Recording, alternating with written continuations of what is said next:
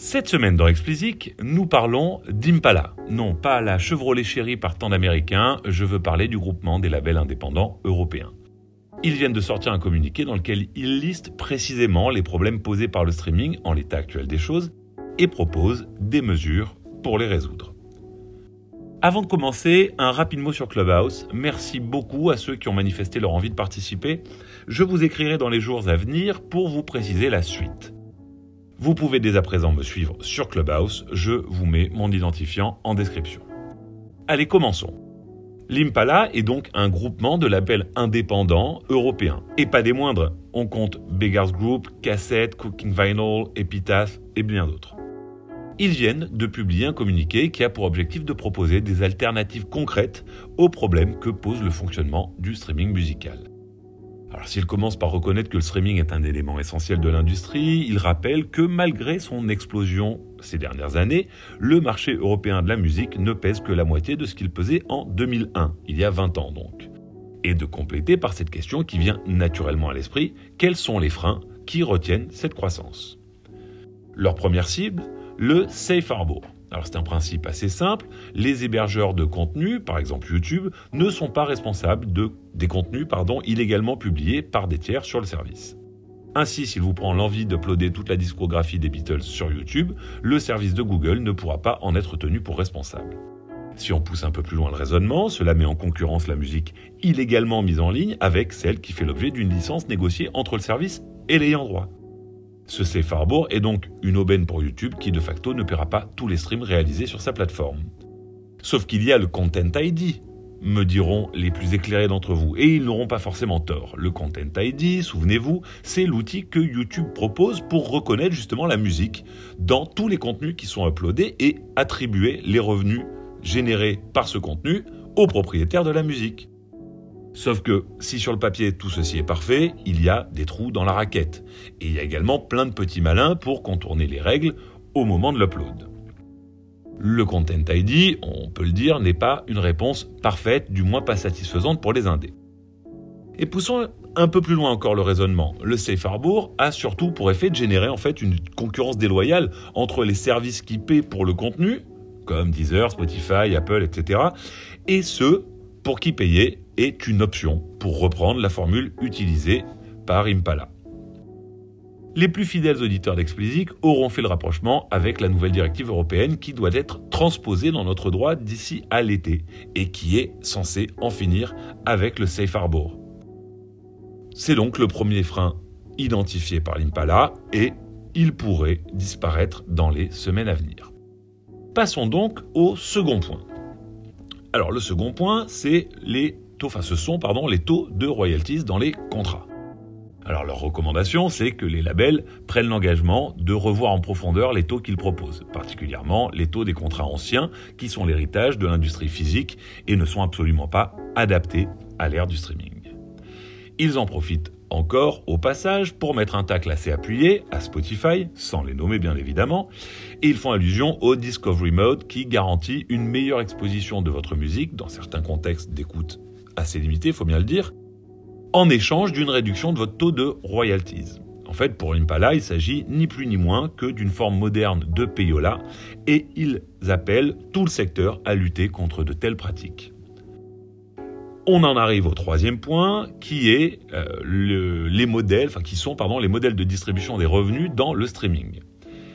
Alors là, c'est hyper intéressant le point de vue de l'Impala parce qu'ils ont un point de vue qui est extrêmement pragmatique et absolument pas dogmatique.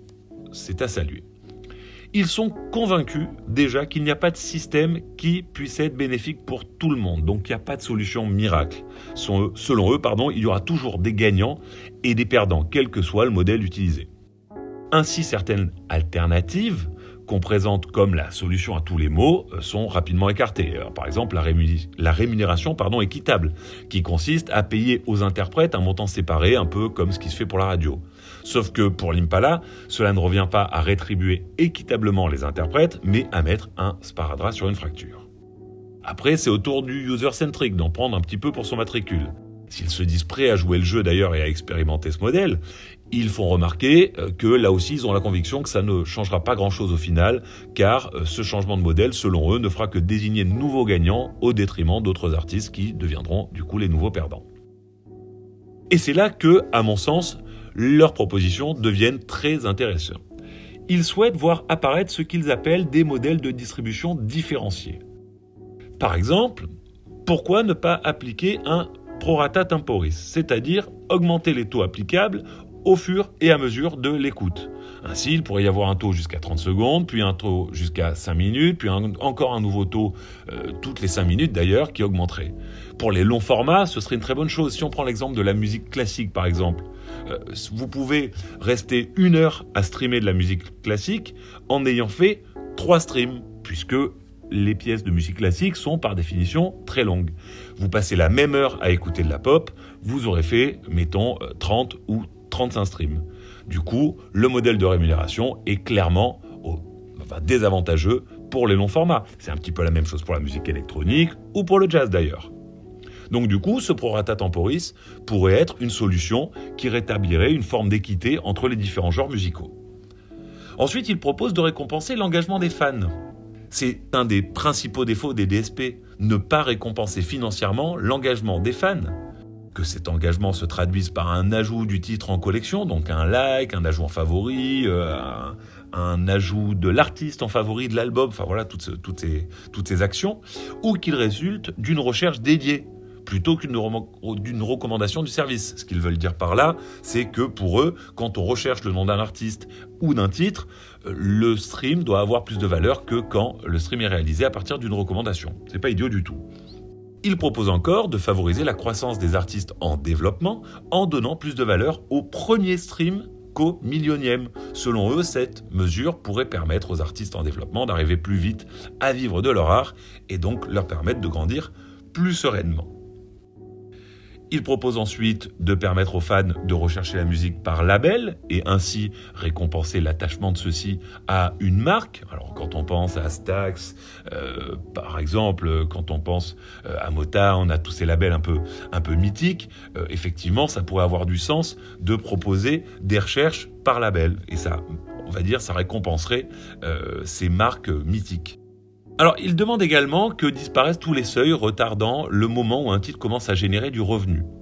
Serait-ce la fin de la barrière des 30 secondes? On peut se poser la question.